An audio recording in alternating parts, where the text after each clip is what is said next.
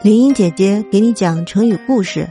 今天讲的这个词是“断头将军”，用来比喻坚决抵抗、宁死不屈的将领。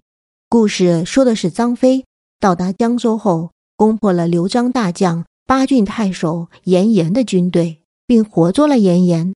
张飞呵斥严颜说：“大军到达，为什么不投降，竟敢抗战？”严颜回答道：“你们没有正当理由。”侵夺我们周郡，我们周郡只有断头的将军，没有投降的将军。